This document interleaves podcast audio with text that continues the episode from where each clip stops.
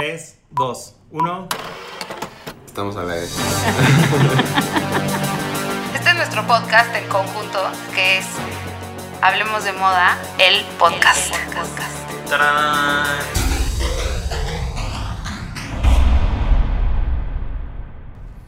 Hola, soy Claudia Cándano, editora general de la revista El, y estoy aquí con... Jordi Linares, editor digital de El México. Hola, soy Raúl Álvarez, editor de moda de Elle. Entonces ya estamos aquí listazos para hablarles de un, un temazo, pero queremos ver por qué Jordi, Jordi, ¿por qué estás tan triste los domingos? ¿Qué te pasó?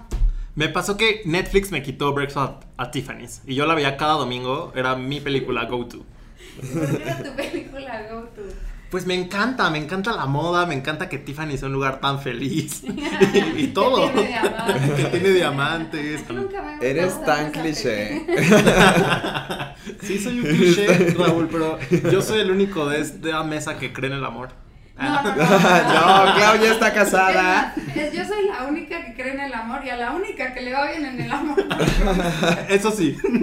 Por Sí, eso yo, qué bueno que ya no puedes ver Breakfast at Tiffany's. Pero- yo no voy a comentar nada. Pero a ver, Pero entonces, bueno, ¿qué veo ahora? ¿por qué? Exacto. El chiste ahora es. The Devil Wears Prada, o sea, No está en ni- ninguna plataforma de streaming. Ah. Pues también la quitaron entonces, porque sí estaba en Netflix. Bueno, entonces puedes ver, no sé, para que te cultives mejor, Driss, que es un documental. Ya lo vi. Sí. Es que hoy vamos a hablar de documentales, muchachos, porque nos hemos dado cuenta que es importante hablar de la moda desde una perspectiva mucho más cercana a los diseñadores o a los editores y no todos tienen un documental. Entonces es- escogimos algunos, vamos a hablar de varios, pero escogimos siete que nos fascinan y de ahí vamos a irles contando por qué nos fascinan. Exacto. Me late. La verdad es, es que es bien padre los documentales porque además de que es como un, un diario visual del diseñador o de la revista, o sea, bueno, de los editores o lo que sea, ha sido, o sea, fue como una corriente que la industria nos empezó a dar después de que las exposiciones de moda se hicieron también como, como un trend, o sea, que ya hay más exposiciones de moda por todos lados y los documentales pues empezaron a agarrar como este... e- Esta famita, ¿no? O sea, por ejemplo, Grace Coddington se volvió famosa por Sí, el por su documental. documental. Y creo que también, o sea, a mí me gusta mucho que los documentales, además de lo que tú dices, te cuentan la historia también desde, desde los testimonios del mismo diseñador o, del, o del editor o del fotógrafo, ¿no? Y creo que eso también los hace distintos, porque te están, ellos te están hablando de sí mismos, que no lo escuchas todos los días, aunque les hagan entrevistas. Son, son distintas Exacto. las entrevistas. Y es una clase de acceso que no tienes de otra manera. A mí lo que me encanta de los documentales es ver a grandes personajes de la industria hablando de otros grandes personajes. Como que eso es lo que más me llama la atención. Por ejemplo, ¿cuál te gusta? Por ejemplo, a mí me gusta mucho, bueno, me acuerdo que me marcó el de Lagerfeld Confidential, que fue de los primeros que vi cuando era chiquito, porque él hablaba de él mismo, pero de una manera muy extraña. Él decía como, yo no sé por qué la gente confía en mí, ni yo confío en mí. Y era este personaje tan excéntrico y desde ahí me... Pues por me eso clavé. no, por eso no hubo tantos homenajes, ¿eh? Cuando- Pero lo era que me gustaba era bitch. ver a otros editores, a otros diseñadores hablando de él y decir como de, wow, es que sí es un genio. Pues sí. Bueno, claro que Carla Garfield era un genio y también seguramente muchos de los que estamos aquí y los que nos están escuchando seguramente vieron el documental de siete días en donde uno de los días, bueno, uno de los siete capítulos es de Carla Garfield y su colección Couture para Chanel. Te va contando un poco cómo se hace un desfile y como los últimos siete días antes del desfile. Y yo siento que se quedó corto, o sea, como que me imagino que, y también lo hemos visto en la producción, yo no creo que hayan escogido el mejor desfile para hablar. Porque la producción era impresionante, pero no, no tenía nada que ver con otras producciones como la del supermercado, o la del cohete, o la del iceberg, ¿no? Y eso me hubiera gustado saberlo de un desfile. La del cohete, o sea, Claro. imagínate. ¿Qué fue? ¿Fue el penúltimo? ¿El de alta No. costura? No, ¿verdad? ¿De- del cohete? El que Fue sale, como un no, no, año no, antes El que que sale en el documental de Seven Days. Ah, sí, el de el del jardín. Sí, que ya, cam- inspirado en que jardines ya caminó con. Virginia esa vez. Sí. Sí, era, no sé si era el penúltimo, pero bueno, era de sus últimos desfiles. Pero bueno, sí es como de estos desfiles de transición, porque siento que en este gana importancia Virginie y te das cuenta que sí era su mano derecha. Sí, yo creo que ese fue una estrategia para presentarla, ¿no? Y para que la gente no nada más los que sabemos de moda, sino cualquier persona puede saber quién es Virginia sabiendo y por qué la dejó ahí, ¿no?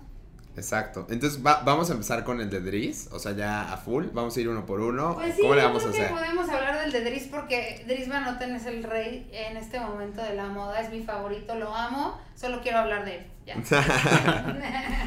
Entonces, dale, vas, George, ya que tú que ya lo viste. No, ese sí lo vi. pero- pues justo fue en sus 30 años de carrera que decide abrir las puertas, porque también es Dries es de esos diseñadores eh, como muy misteriosos, que no... Y privado, ¿no? Ajá, no quiere ser la gran figura, él no quiere que ser el centro de su marca. Y hace las cosas muy diferentes. Y en este documental ves todo eso, como no boceta, no presenta en la semana de la moda normal. Sí presenta, bueno, sí presenta en la semana de la moda normal, pero lo hace diferente. Y lo que me encanta de cómo te lo platican es que ves todo el proceso. Bueno, para empezar, ves la casa de Dries Van Noten y te quieres matar, Wow. quieres vivir ahí. Y entiendes por qué tiene este amor por las flores, ¿no? Porque te va contando que él hace jardinería en su casa con su, con su esposo y todo el trabajo que hacen juntos para llevar a la marca Dries Van Noten a ser lo que hoy es. Y lo importante también te das cuenta ahí de lo- el, el entorno, cómo influe- influ- o sea, es- influencia en el, en el trabajo del diseñador, ¿no? A mí lo que me gusta de Dries en ese documental es que, o sea, a pesar de, de todos los otros documentales, como que ves un rush y un glamour y un, digo, eh, por supuesto que él vive en una vida muy glamuro- glamurosa y lleno de flores y una casa hermosa en el campo y feliz, pero nunca ves este rush de los otros documentales, ¿no? no se así le ve como el de... estrés, No se el estresa. estrés, nada. Es que si lo comparamos con, con Raf Simons en Dior and I. Bueno, ese No, era pobrecito, puro la estrés. sufres. Ese no, era puro es que, estrés. a- O sea, a mí me dan ganas de llorar todo el desfile, todo el, el previo al desfile, porque ahí te cuentan cómo, cómo Raf Simons, cuando entra a Dior, va a hacer su primer desfile y quiere que su primer desfile sea impactante. No, y además tuvo solo 12 semanas para hacerlo. Entonces, Exacto, eso es lo más impresionante. eh, por eso hay tanto estrés. Bueno, claro, hay estrés, pero también yo creo que Raf Simons es un ser estresado. Y Dries Van Noten no necesariamente.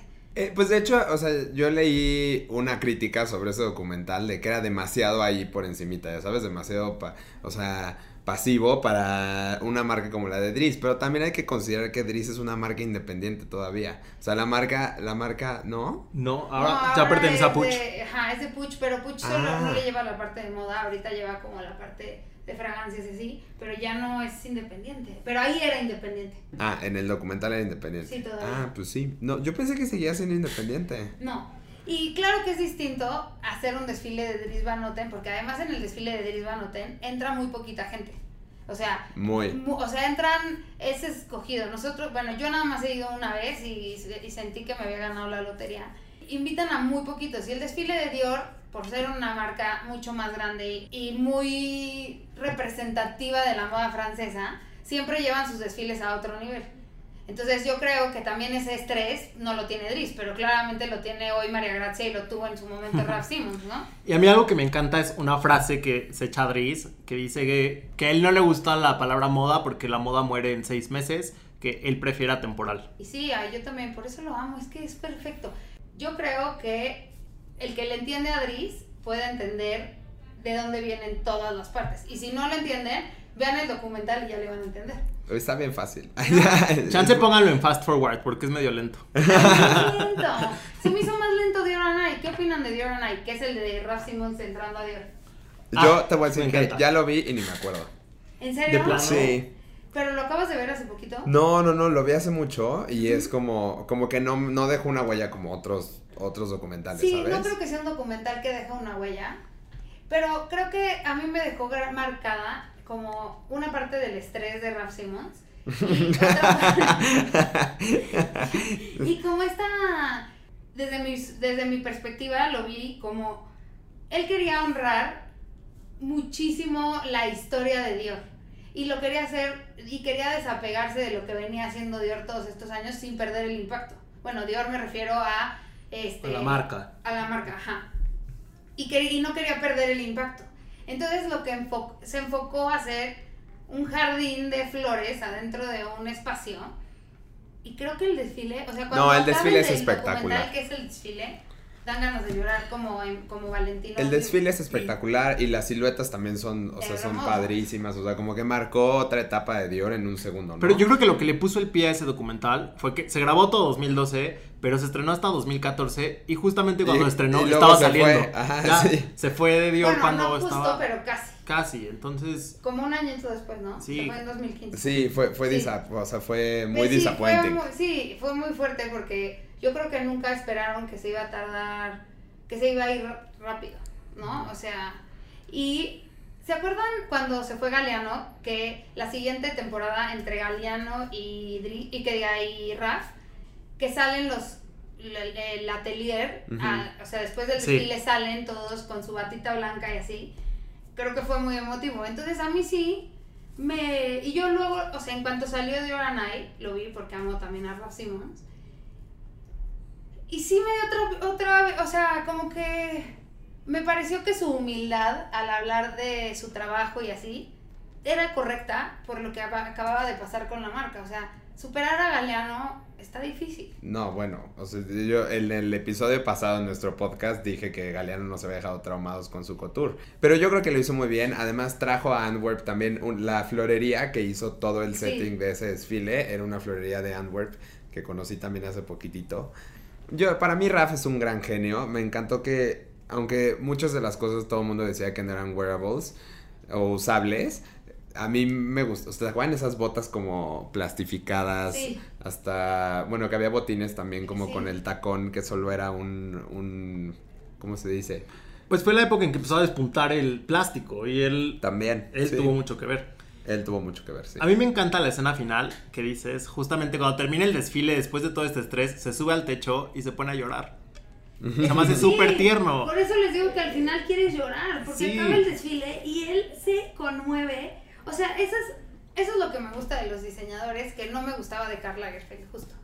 Que tienen esta humildad para decir, o sea, eso, esto me trasciende, aunque yo haya hecho este desfile, esto va mucho más allá de mí como persona. Sí, decir soy de verdad. Exacto, y tengo sentimientos, ¿qué creen? Soy un niño de verdad. Pinocho.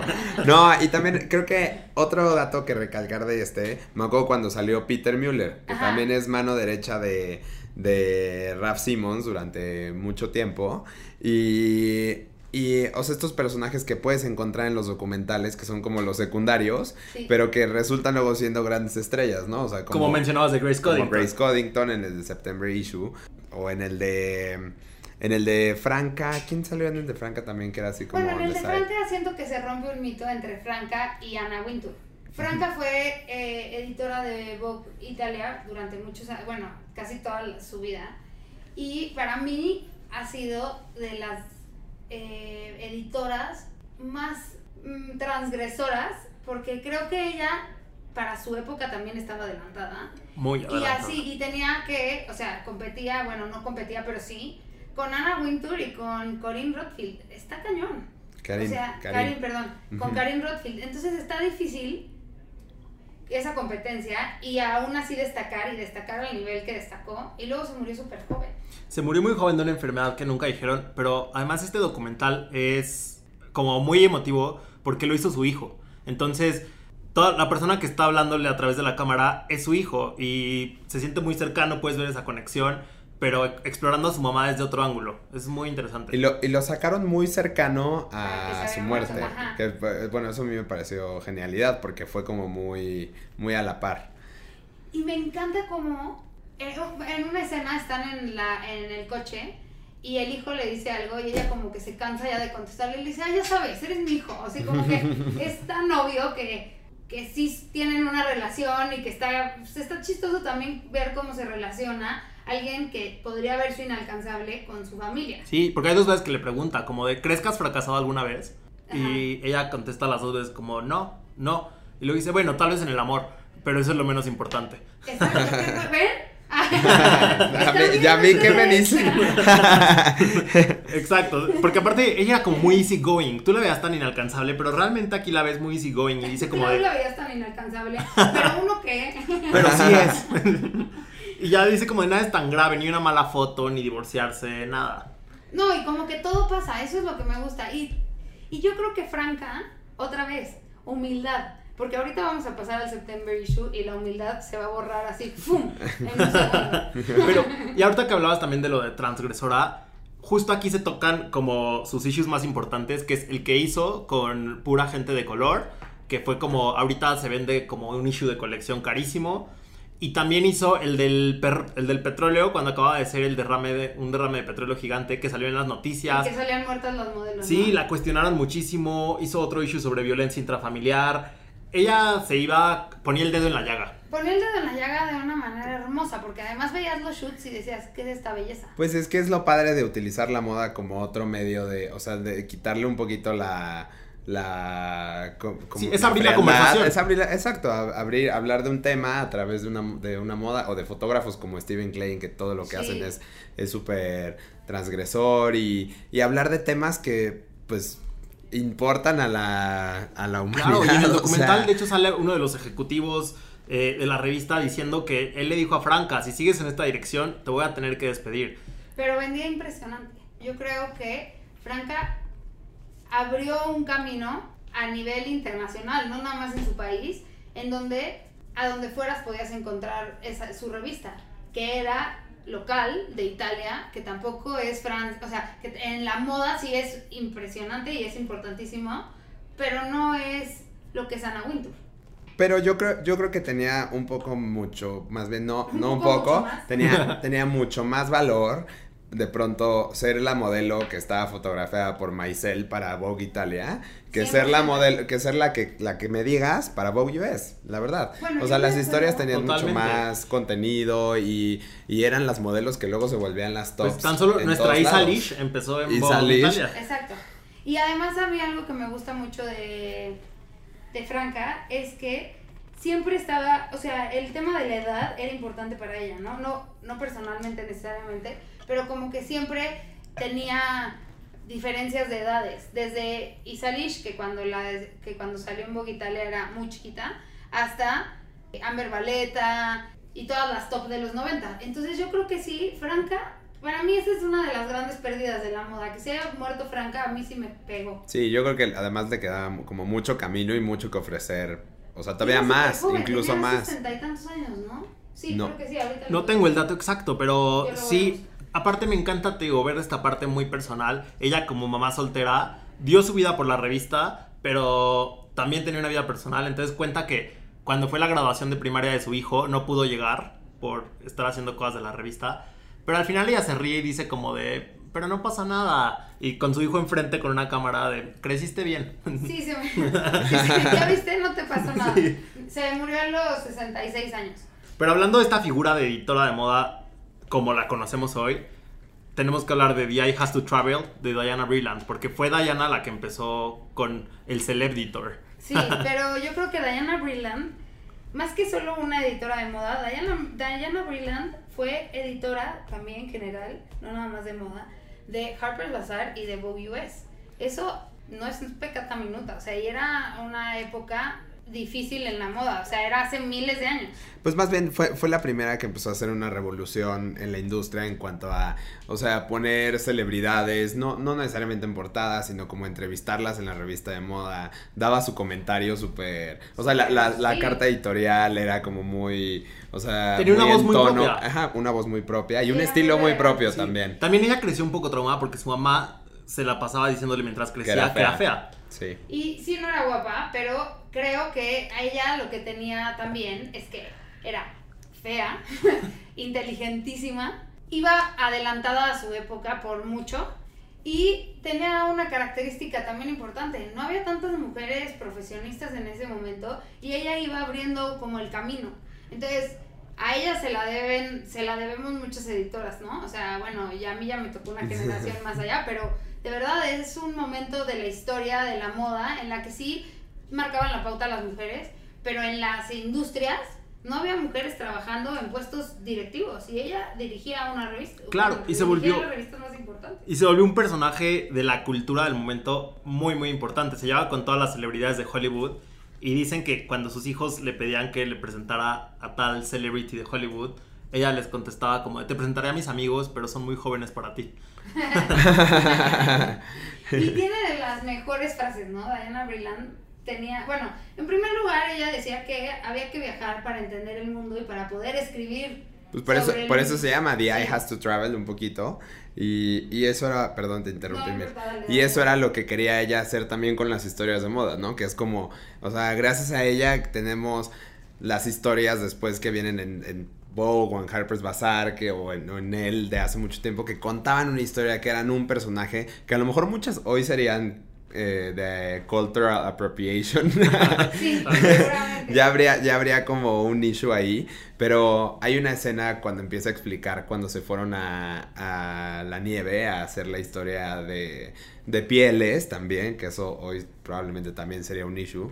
Y que son, encuentran a este modelo de dos metros y estaban haciendo la historia una semana para encontrar la luz correcta. O sea, imagínate esos presupuestos. No, bueno, tener unos presupuestos espectaculares, pero...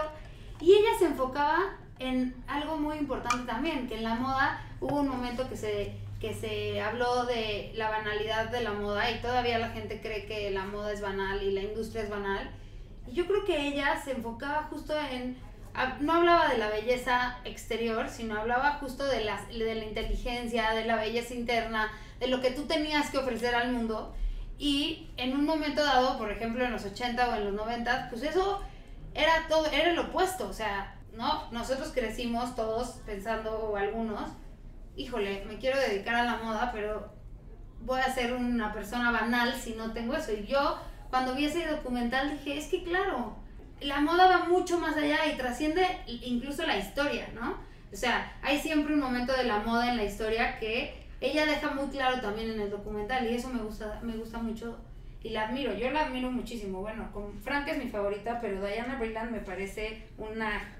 O sea, Ah. que fue una genio. Es que A mí- justo Diana no era tan cercana, no era tan agradable como para que digas, ay, te quiero mucho Diana, pero sí admirable. Seguro sí, yo creo que sí. A ver, a ver, o sea, seguro era una pesada, pero, pero tenía por qué ser pesada. O sea, tenía gran, gran estilo. O sea, ya sabes, tenía un porte impecable. A lo mejor no era la más guapa, pero tenía un porte impecable. Y además estaba revolucionando una industria, yo creo. O sea, entonces, pues es- eso es que se las permites. Pues sí, y ella fue la primera editora de moda que inspiró un personaje. Eh, si vieron Funny Face de Audrey Hepburn, El fan de No, o va qué de ansia, nuevo. Jordi. Pero es un que- cliché. No, pero esa película No, sí. marcó, porque es la primera que sucede en una redacción de moda. Y la editora de moda que sale ahí está inspirada en Diana Brilland, que es esta mujer como súper altiva y... Y tenía buen gusto, pero me gusta que siempre dijo que demasiado buen gusto es muy aburrido. Y eso También. me parece tan real, ¿no? True, sí. Es lo que tú decías de la semana pasada de, de Chanel, del desfile de alta costura de Chanel. Que decías, puta, me daba un bostezo. Ajá, pero Bostezo. buen gusto sí tenía. Algo- Y, bien, y estaba perfectamente bien hecho. Nada más que sí, a veces tanto buen gusto da flojera. Algo que me gusta de este documental también es de que, o sea, por lo general, el de Dior and I estuvo grabado en ocho, ocho semanas, o sea, más o menos ver cómo fue el primer desfile. El de Dries fue un año de seguir a, a Dries Van Noten, o sea, a través de su trabajo con las cámaras y demás. Y este parece que este documental estaba, o sea... y estaba destinado a existir, ¿no lo sienten? O sea, como que Claro. todas las grabaciones, el cómo cuentan la historia, pareciera que, o No. sea, había un script perfecto y está padrísimo que haya un, un docu- o sea, que haya documentos para hacer un documental como este, ¿no? O sea, qué Sí, padre sí, tener una carrera abarca como toda su esa. vida. Sí, claro, abarca literal. toda su vida y te lo deja todo muy claro y no se hizo mientras ella vivía. Se hizo Exacto. cuando ella ya se había muerto. Y- Y, el- y ese es el gran trabajo del director. Cómo junto, o sea, el storytelling es perfecto, te lo va contando por momentos, te va, o sea, te sabe poner las frases específicas donde, es increíble, a mí me fascina. Sí. Y también, como que ya hablamos de su etapa de editora, pero ella siempre se reinventaba. Y cuando la corren de Vogue en el 71, eh, se queda con el Costume Institute del Met. Y entonces, Y después de ella entra Anna Wintour. sí, ¿no? después de ella entra Ana, pero entonces ella empieza a hacer, bueno, a impulsar las galas del Met hasta que son lo, lo que son hoy. Entonces esta mujer siempre se reinventaba y decía como yo no voy a perder mi poder y siempre encontraba otra posición de poder cuando perdía una.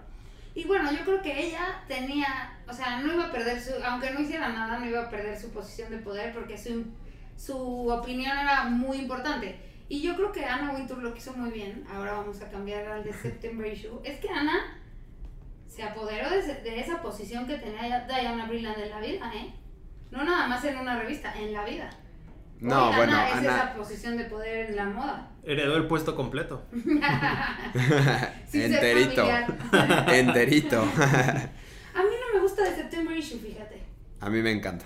O sea, me gusta, pero me da- queda de ver, así como a ti, Diora Night.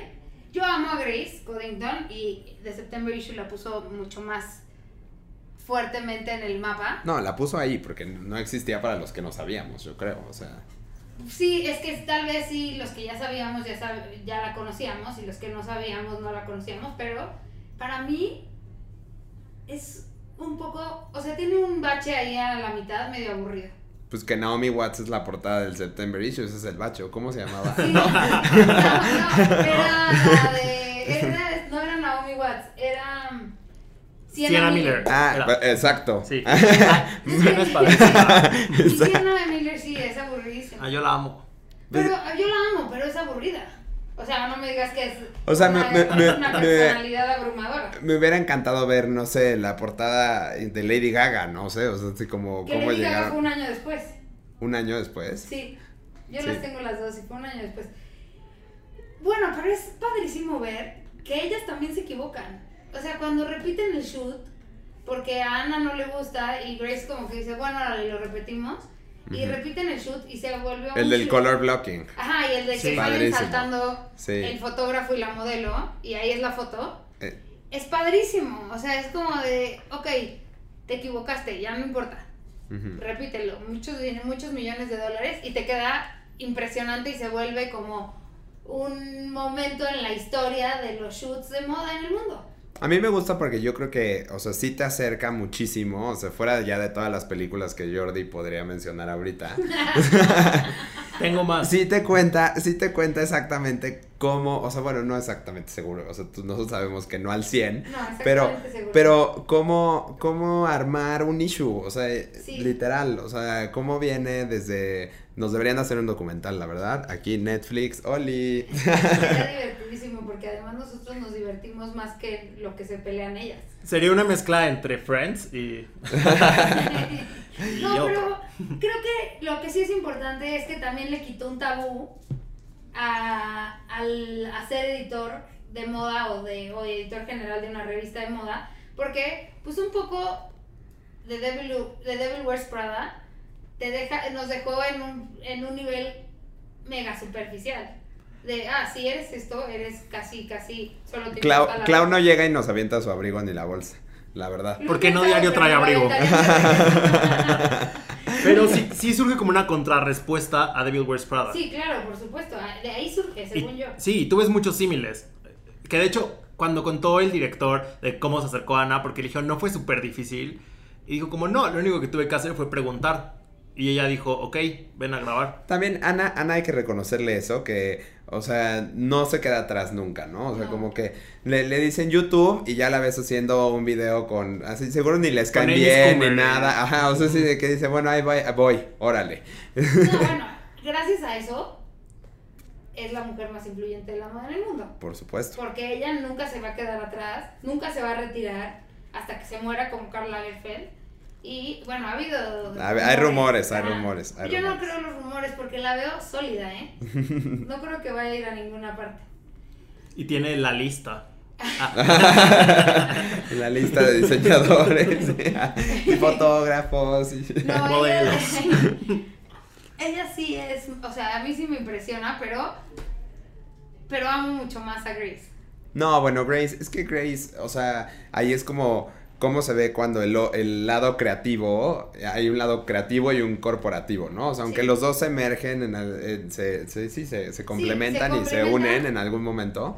Este, yo creo que pues ahí, ahí te enamoras de Grace. Grace es el personaje y para eso está dirigido, ¿no? O sea, como Grace viendo en el coche diciendo, nunca cierres, nunca te duermas en el, en el coche o vayas en el celular, porque nunca sabes qué te va a inspirar. O sea, sí, sí, y, y de pronto, pues nosotros que hemos tenido oportunidad de estar en estos viajes o en estos lugares de que eh, chuteando un día en la ópera de París, no te la crees. No. Ella, ella en Ver- chuteando en Versalles, yo creo que sí, eso sintió, o sea, imagínate, chutar en Versalles, ahí donde No, no, caminó María impresión. Antonieta. Claro. Y con esos vestidos. Y con Sí. esos vesti- y con esa producción. No, pero por eso te digo, ella vivió, también ella vivió un momento en el que las revistas no existía nada digital.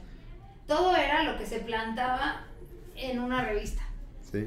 en las páginas de una revista. Entonces sí, pues por eso había un cuarto donde veían como la pared donde ponían cada página, cada anuncio, todo, para ver si se veía bien o no, porque yo me acuerdo cuando entré a trabajar en editorial, se hacía la famosa pared de, no en un cuarto, pero cuando fui, que yo trabajaba en Install, fui a Install en Estados Unidos y sí había un cuarto. Entonces yo siempre decía, qué, qué padre, o sea, no puede entrar nadie más que la gente específica porque tienes, todo es confidencial. Todo. Literal. Yo, yo una vez fui a las oficinas de. Cuando estaba en la, en la universidad, fui a, las, a la Hearst Tower, la acaban de Ajá. abrir en Nueva York, que es donde está, donde está él y donde está. Qué, qué emoción. Salúdame a Nina García, por Yo favor. Y haces un takeover. Por mí. favor. No, y entonces entramos a las oficinas de Bazar y sí había racks por todos lados y como así, no pueden tomar fotos de esta pared porque había como un shoot por adelantado, digo, no, Sí. o sea, todavía llevaba yo Sony Ericsson, no, es- no- no había iPhones. No, y además, pero ahora con las redes sociales es muy difícil guardar todo en secreto. Porque ustedes se encargan de decirle al mundo entero, ¿verdad, Jordi? Y con ustedes nos referimos a ustedes modelos. Oigan, pero bueno, antes de que terminemos, les queremos recomendar a. O sea, que vean el documental de Bill Cunningham, que es. El, el primer fotógrafo es de El street, style. A él le debemos de el street style Ajá. definitivo. Y otro humildísimo. Sí, él, y bueno, y vivía en un En un cuartito. cuartitito en Carnegie Hall y a mí me parece, bueno, cuando paso por Carnegie Hall siempre Siempre me "Qué acuerdo de él, sí, vivido sí. aquí". No, y me acuerdo de él, ajá. Ajá.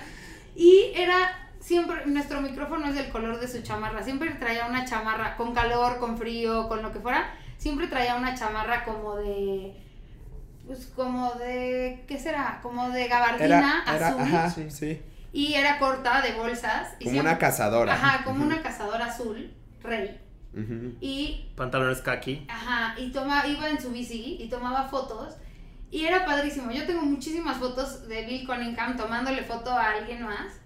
Sí. A mí un día me paró para tomarme una foto y me busqué y nunca me encontré. Ay, qué triste. Pero te tomó una foto Bill Cunningham. Sí, sí, en, el no documental. la- no la puedo en el documental de Bill Cunningham, Anna Wintour dice. Eh, Ay, ¿qué dice? Así no. No, dice como de. Era. No, que todos nos que era- vestíamos para. Ajá, Para dice- Bill. que era de vergüenza si no te paraba Bill Cunningham a tomarte una foto. Bueno, claro, y más si eres Ana Wintour, ¿no? Exacto. No, bueno, Ana, Ana ya aparecía cada vez. No, pero algo que me gusta de este personaje es que, una, su ropa nunca fue glamorosa, o sea, nu- nunca fue el personaje, todo el mundo lo quería y todo el mundo lo conocía, pero nunca él fue el personaje glamoroso, era un periodista. Era Un periodista. periodista de moda. Era fotoperiodista. Hasta sus Y últimos días, serio. hasta sus últimos días, shooteó con cámara análoga. Entonces se esperaban a que revelaran las fotos y su editor todavía tiene un Instagram por ahí y, y decía, nos esperábamos toda la noche a que llegaran los rollos revelados y entonces ya hacíamos la selección para que saliera, ah, no me acuerdo qué día salía exactamente en el, en el periódico. Creo que los jueves, pero ahora les ponemos eso en Instagram para que también vean cómo era su sección. Y cuando se estrenó el documental, él solamente fue a tomar fotos y de ahí se fue a otra fiesta a seguir trabajando. Es que sí, qué impresionante. Sí. Él a mí me impactaba porque además no hacía ni ruido. Nada. O sea, como que la gente lo veía pasar y medio que se paraba, pero le tomaban más fotos a él, todos le tomábamos más fotos que las que él tomaba de regreso. Pues es que- Era es que muy preciso, además. Más bien fue lo que hizo el documental, ¿no? Claro. Que lo volvió famoso. Sí. Entonces yo creo que a él le hubiera gustado permanecer en el Y- anonimato un poco. Aparte- ya se había muerto cuando salió el documental. A, No, a Richard, no. no, Sí, te digo que no. no, No, cuando estrenó el documental, él Ah, fue a hacer fotos. de. Ajá. Pero a Richard Press, que es el que hizo este documental, le tomó 10 años convencerlo. Entonces, primero un día lo empezó, o sea, lo quería grabar y él no se dejaba. Entonces le dijo, voy a empezar a grabarte. Un año después ya lo dejó pasado a su oficina. Y fueron como 6 años de cortejo de decir, ¿me dejas grabarte? Sí, no, sí, no. Y se grabó en 10. Que por cierto ya este año creo, o el que sigue, debe de salir, no, no estoy seguro, es como un libro que habla un poco más de la vida de Bill. De Bill Cunningham. Ajá. Él escribió sus memorias, Exacto, pero también ese. las tuvo escondidas y hasta que se murió se revelaron. Pero como que por fin se abre él y cuenta toda su vida, pero nunca se dejaba, o sea, nunca quería hablar de él. Él no, quería ser famoso. Lo que él decía es, yo para yo lo que hago es cazar tendencias y digo cuáles son las tendencias que están en la calle. Y si le sirven a los diseñadores, bien, y si no, pues ya veremos, ¿no? Pero entonces él fue también de los, bueno, además de que fue el primero en hacer fotos de street style, él puso de moda el street style. Porque la gente ya se vestía para ir al desfile de una manera imponente para, que para ser fotografiada. Entonces, a mí me encanta, lo amo, ¿eh? Se me hace Lo amo. lo Y amo, y amo los personajes que había alrededor también, Sí. sus amigos de Cargan y, Cargan y Hall y, y demás. O sea, es un, es un gran documental. Es padrísimo. Entonces, bueno, lo que queremos decirles también es que cuando quieran que hablemos de algún tema en específico, díganos de qué quieren hablar. Jordi va a poner un... ¿Un qué dijiste hace rato? Un sticker en los stories, Ah, hasta el sticker. final va a estar la pregunta de, de qué quieren que hablemos y ahí pueden respondernos. Nos responden y así vamos a ir haciendo los temas que ustedes también quieren escuchar. Y bueno, Pasamos a la sección favoritos. de nuestros favoritos. Pa, para, pa, pa, pa, pa. Tum, tum, tum. empieza Raúl, ya le toca. La verdad es que de los que hablamos hoy, probablemente mi favorito sea September Issue. Sas, Tour, Yor. De los que hablamos hoy, también. Pero No tienen que ser de los que hablamos hoy. Mil veces dicen cosas de las que no hablamos. Ahora resulta que están by the book. Ah, bueno, entonces mi documental favorito, la, la crónica, la crónica del taco que se acaba de estrenar en Netflix. Ay, Ah, por favor. No, me voy por L'amour fou, el de es un amor loco en español, creo, eh, que habla de Yves Saint Laurent, pero desde los ojos de Pierre Berger, su pareja y socio de toda la vida. Es hermoso. Así, eso es muy bonito. ¿Quieres Mm, cambiar? Pues. Mm, ¿Por qué no nos es convence que tu soy. favorito? ¿Por qué no les Ah, convence mi favorito? No, No, a es ver. tu favorito, es tu favorito. Es que es, de estos es mi favorito, pero probablemente hay otro, que esa es una tarea, y se llama Fashion, con, y al final hay un signo de admiración, así, Fashion con un signo de admiración, de Nicolás, no me acuerdo qué, lo compré en la ya extinta tienda Colette, y son tres DVDs, uno habla de como de la moda de los ochentas, de Thierry Mugler, Ma- Margiela, etc, etc. Luego los noventas eh, con Marc Jacobs. Y luego hay uno como de la actualidad de la globalización. Son tres DVDs padrísimos. Ese, ¿Ese? Fashion. DVDs. ¿Qué, qué pasado de moda pichana? Pues. y el mío, yo creo que es de Es en I- VHS. es en VHS. no, el mío. En beta. ¿Saben qué? Síganme y ya no van a poder venir a este podcast. El mío es de I Has to Travel. Lo amo. Y amo a Diana Brilland. Y me parece una genio. Y me encanta. Y Muy pues bien. eso es todo por hoy, muchachos. Nos, nos escuchamos el próximo martes. Tenemos unos temazos. Y ahí Jordi los va a poner a votar. Véanos en Instagram Stories. Hasta el martes. Bye. Todos los martes en Spotify. Hablemos de moda, el podcast. El podcast.